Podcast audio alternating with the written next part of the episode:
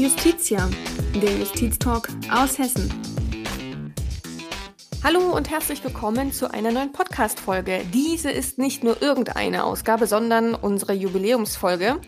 Denn unser Podcast ist vor einem Jahr gestartet und wir blicken auf 16 spannende Themen und interessante Gäste zurück und freuen uns natürlich auch, das in Zukunft weiterzuführen und weitere Einblicke in die hessische Justiz zu bekommen.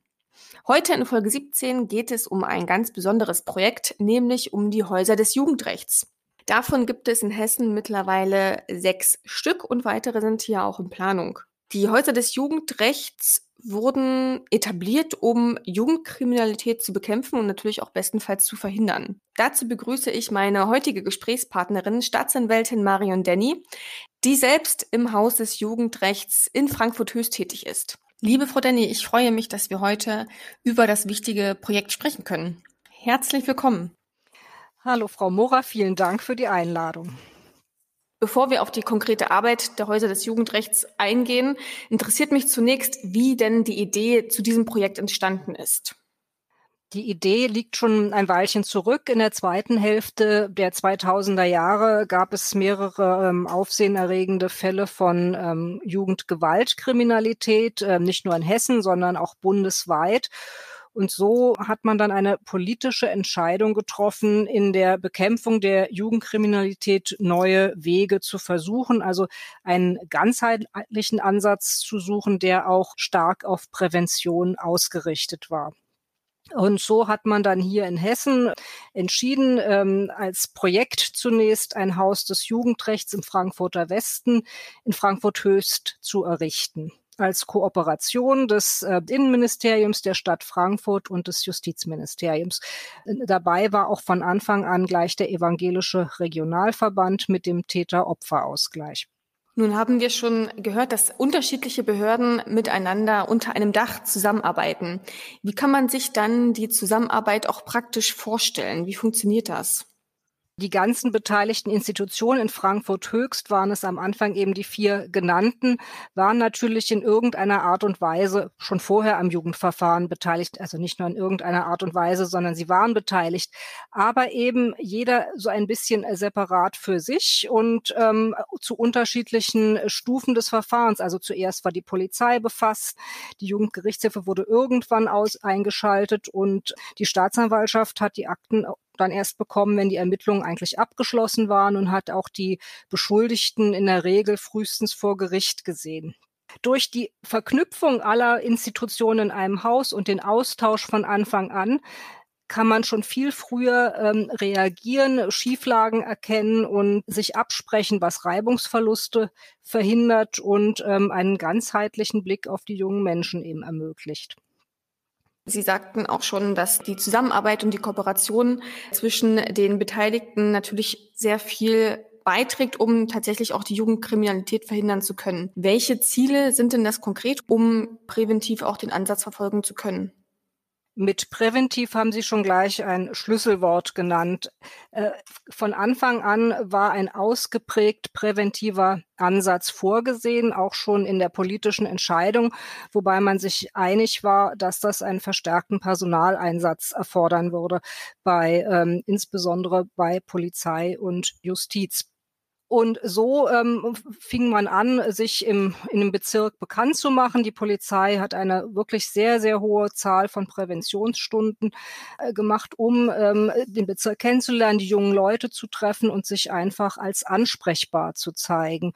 Und so setzt sich das dann auch fort. Wenn das Ermittlungsverfahren hier eingeht, ist es für die Polizei gleich möglich, mit uns ähm, aufgrund der offenen Türen und der kurzen Wege Rücksprachen zu treffen im Hinblick auf die Ermittlungen. Sollte zum Beispiel ein Durchsuchungsbeschluss erforderlich sein, kann man das auf kurzem Wege besprechen, was erforderlich ist, von Hand zu Hand weiterreichen und dann auch schnell erwirken und vollstrecken.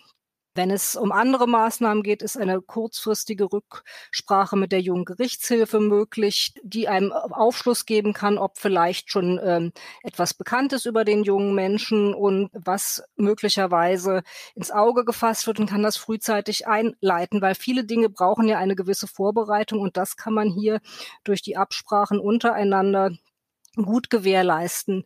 Interessant ist auch, dass ähm, in den Häusern des Jugendrechts ähm, auch der Täter-Opfer-Ausgleich von Anfang an im Blick ist. Schon die Polizei, die ja am nächsten erstmal an den Menschen ist, hat ein wirklich tolles Gespür entwickelt, äh, welche Fälle ähm, etwas für einen Täter-Opfer-Ausgleich sind und kann auch so schon frühzeitig das in gewisse Bahnen lenken. Wenn wir es vielleicht für die Zuhörerinnen und Zuhörer mal ein bisschen plastischer machen wollen. Also sprich, was passiert konkret, wenn jetzt ein Jugendlicher strafauffällig geworden ist? Wie ist der Weg bis zu Ihnen im Haus des Jugendrechts? Jetzt konkreter wollen sagen wir mal, es ist ein Handy geklaut worden. Das ähm, ist eine Strafanzeige, die wird in der Regel bei einem der in unserem Bezirk zuständigen Reviere aufgenommen und dann an die Polizei hier im Haus weitergegeben. Vielleicht gibt es einen Tatverdacht, ähm, dann ähm, wird man wie die beschriebene Durchsuchungsmaßnahme ins Auge fassen. Auf jeden Fall, egal um welche Straftat es sich handelt, wird die Jugendgerichtshilfe unverzüglich über die Strafanzeige unterrichtet, um sozusagen selbst unabhängig vom Ermittlungsverfahren schon eigene ähm, äh, ja, Nachforschung zu machen, ähm, mit sich mit den Sozialrathäusern eventuell kurz zu schließen oder wenn der bekannt ist, der junge Mensch, dann eben da schon weiteres ähm, in die Wege zu leiten. Dann ähm, kommt es eben darauf an, ob Rücksprachen erforderlich sind. Die Polizei ermittelt das Verfahren, äh, gibt das nach Abschluss der Ermittlungen ab und dann entscheiden wir hier bei der Staatsanwaltschaft, wie das Verfahren beendet wird. Das kann entweder durch ähm, eine Einstellung gegen Auflagen sein oder durch Anklageerhebung oder auch, wenn es eben keinen Tatverdacht gibt, muss das Verfahren insgesamt eingestellt werden. Und bei allem kann man sich eben rückversichern, äh, was sinnvoll ist. Zum Beispiel eine Möglichkeit ist, wenn ein Konflikt zwischen den Parteien ist. Wir haben vielleicht eine Körperverletzung und man sieht, da ist ein lange schwelender Konflikt äh, irgendwie auch Hintergrund. Dann ist das natürlich ein klassischer Fall für den Täter-Opfer-Ausgleich. Äh, dann wird das dorthin gegeben. Auch da passiert es, dass wir in der Regel mal, nicht in der Regel, aber es passiert, dass wir auch mal dazugerufen werden, um einfach auch zu erläutern, in welchem Verfahrensstadium sich das befindet. Und das trägt insgesamt zum Verständnis bei. Ich weiß nicht, ob jetzt erstmal so Ihre Frage beantwortet wurde, aber sonst fragen Sie einfach weiter. Man ist natürlich irgendwie so in seinem Fach drin und ich bin froh über Fragen, die sozusagen von, ähm, ja, von Nichtfachleuten kommen. Genau, dann schließe ich gleich äh, Folgendes an. Und zwar, Sie sprechen von Auflagen. Welche Auflagen können wir uns darunter vorstellen? Was sind oder Maßnahmen haben Sie auch schon angesprochen? Welche sind das denn, die im Haus des Jugendrechts auch Anwendung finden? Da muss man vorausschicken, dass ähm, im Jugendstrafrecht äh, ähm, allgemeinen äh, Strafrahmen, die für Erwachsene gelten, nicht zur Anwendung kommen, sondern ähm, es ist der Erziehungsgedanke prägend, immer unter Berücksichtigung natürlich auch des, Erzieh äh, des elterlichen Erziehungsrechts. Und ähm, es geht darum, um es jetzt mal vielleicht auch kurz und ähm, plastisch zu sagen, es geht auch darum, junge Menschen möglichst ohne Gefahr für sich und andere durch die Adoleszenz zu bringen. Und da hat jeder ganz unterschiedliche ja, Bedürfnisse. Also wenn ein Drogenproblem besteht, dann gibt es Drogenberatungsangebote für eine Schuldenproblematik, die bei jungen Menschen erstaunlich häufig auch schon gegeben ist, sei es durch ähm, Schwarzfahrten, durch Handyverträge oder Fitnessstudios oder was auch immer, haben wir die Schuldnerberatung hier bei uns im Haus, die einmal im Monat einen festen Termin anbietet, der auch immer sehr gerne genommen wird, ähm, weil, und das ist sicherlich nicht nur bei jungen Menschen so, äh, mit Schulden und wie man das jetzt regelt, mit dem ganzen Zettelkram, möchte ich mal sagen, überfordert ist. Und hier ist eine Erstanlaufstelle, die dann auch weitervermittelt und eben hilft, wie man mit diesem Problem fertig wird. Es gibt Anti-Gewalt-Seminare, ähm, es gibt soziale Trainingskurse, ein Kunstprojekt, ein Kochprojekt. Das klingt jetzt vielleicht ein bisschen ähm, sonderbar, aber gerade ein Kochprojekt bietet ganz viel, also vom gemeinsamen Einkaufen, gemeinsamen Zubereiten der äh, Mahlzeit für viele zum ersten Mal zusammen an einem Tisch sitzen, miteinander zu essen und zu reden und natürlich weniger beliebt hinterher aufzuräumen und sauber zu machen. Da gibt es so viele Anknüpfungspunkte, ein ganz tolles Projekt. Es gibt Verkehrsseminar. Also es gibt wirklich sehr viel. In Frankfurt haben wir eine ganz glückliche Situation, dass uns neben ähm, Sozialstunden und Arrest oder äh, Jugendstrafe noch ganz viele äh, Möglichkeiten zur Verfügung stehen, um eben erzieherisch auf die jungen Menschen einzuwirken. Haben Sie auch schon einige Delikte vorgestellt? Für welche sind denn die Häuser des Jugendrechts konkret verantwortlich und für welche vielleicht nicht? Da muss man sagen, dass das bei den Institutionen ein wenig unterschiedlich gehandhabt wird. Die Jugendgerichtshilfe ähm, ist für alle Delikte äh, bei den jungen Menschen zuständig, also auch für die, die bei uns nicht äh, im Haus bearbeitet werden wie zum Beispiel Kapitaldelikte, Mord und Totschlag, Sexualstraftaten, äh, politische Straftaten oder schweren Drogenhandel. Die Staatsanwaltschaft hat eben außer den eben genannten komplett alles, also vom Betrug über die Schwarzfahrt, über den Ladendiebstahl, Körperverletzung. Also das ist wirklich ein kleiner Ritt durchs Strafgesetzbuch und auch noch andere Gesetzbücher. Und die Polizei ähm, macht das grundsätzlich auch so, aber ähm, keine Betrugsstraftaten. Wir sind für alle jungen Menschen unter 21, die ihren Wohnsitz bei uns im Bezirk haben, zuständig. Und wenn die eben in München eine Straftat begehen oder was weiß ich, in einem äh, außerhalb Frankfurts eben äh, auch hier bearbeitet werden. Wie lange bleiben die Jugendlichen bei Ihnen? Ist das meistens ein Tag oder baut sich da auch vielleicht längerfristig was auf? Also bei uns bleiben in dem Sinne, ähm, das kann man so nicht sagen, aber es ähm, gibt natürlich mehrere Kontakte. Die Polizei lädt die jungen Menschen zur, ähm, zum rechtlichen Gehör, also zu einer Vernehmung vor. Ähm, die, da müssen sie nicht hingehen, aber das wird doch hm, relativ häufig wird dem nachgekommen. Dann lädt die Jugendgerichtshilfe auch ein, um mit dem jungen Menschen A, seine Verhältnisse und B, ähm, die, den Gang des Strafverfahrens und ähm, die möglichen Reaktionen zu besprechen. Das sind schon mal zwei Termine, die einfach vorgesehen sind. Manchmal gibt es Folgetermine, zum Beispiel, wenn es dann auch noch einen Täter-Opfer-Ausgleich gibt, der bei uns im Haus ebenfalls durchgeführt wird oder die Jugendgerichtshilfe sieht nochmal Besprechungsbedarf. Aber das sind ähm, immer konkrete ähm, Anlässe, weswegen die jungen Menschen kommen. Also es ist nicht eine Verweildauer an sich vorgesehen, sondern es gibt eben die verschiedenen Schritte des Jugendstrafverfahrens, die hier im Haus mit Terminen erfolgen.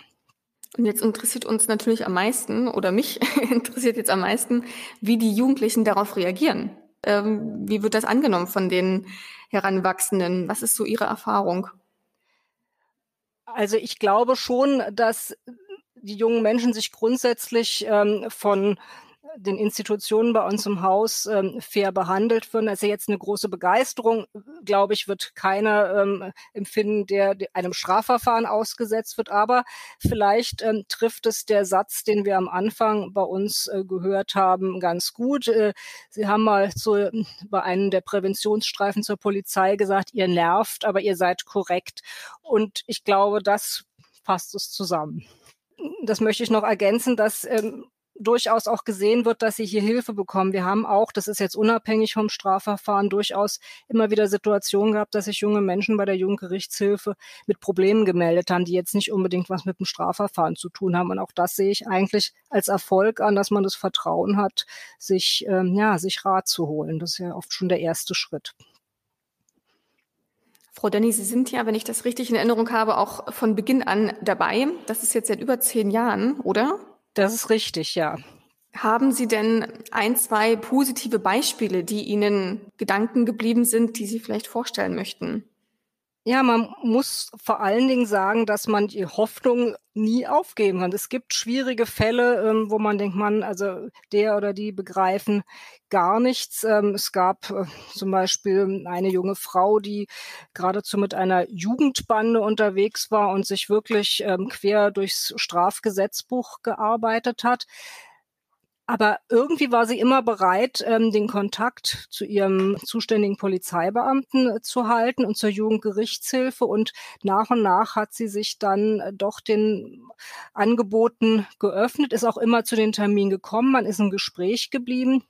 Dazu kommt, das habe ich, glaube ich, noch nicht erwähnt, es ist immer derselbe oder dieselbe Polizeibeamtin für einen jungen Menschen zuständig, die, derselbe, dieselbe Jugendgerichtshelferin und dieselbe Staatsanwältin oder derselbe Staatsanwalt. Und das schafft natürlich eine gewisse Kontinuität. Und diese junge Frau, an die ich jetzt gerade denke, hat dann, ähm, stand dann kurz vorm Arrest, ähm, irgendwie erkannt, also dass es so nicht weitergehen kann, hat eine Ausbildung begonnen, die ihr ähm, durch die Jugendgerichtshilfe vermittelt wurde und ähm, hat diese jetzt als Klassenbeste abgeschlossen und auch jetzt überhaupt nichts mehr strafrechtlich. Zum Beispiel im Täter-Opfer-Ausgleich. Da merkt man, ähm, wenn sich Leute öffnen, ich denke an einen Fall einer besonders schweren Körperverletzung, wo ein Student von einem anderen jungen Mann ähm, so schwer verletzt wurde, dass irgendwie der Kiefer gebrochen war und eine Weile nichts gegessen werden konnte. Er ähm, musste auch sein Studium unterbrechen, was finanziell, er war gerade nicht gerade auf Rosen gebettet, sehr, sehr schwierig war. Und das, äh, die beiden trafen sich dann zusammen mit der Mutter des jungen Mannes, der noch sehr jung war, ähm, beim Täter-Opfer-Ausgleich.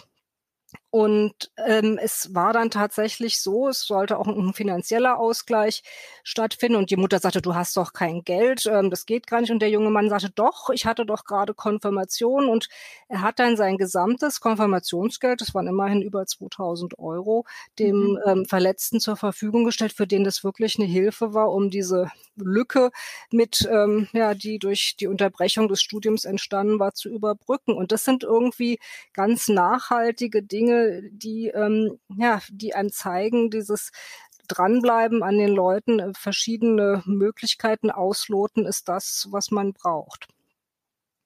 Ja, auf jeden Fall sehr beeindruckend und ich glaube auch tatsächlich, wie Sie es gesagt haben, nachhaltig, wenn man dann diese Erfolge auch sieht und diese Entwicklung ja. in den Jugendlichen.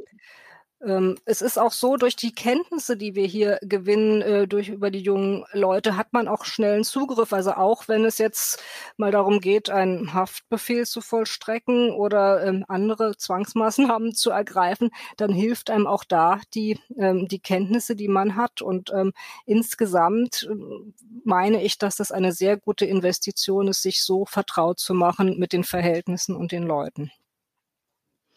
Wir versuchen jetzt nochmal zum Schluss einen Blick in die Zukunft zu werfen.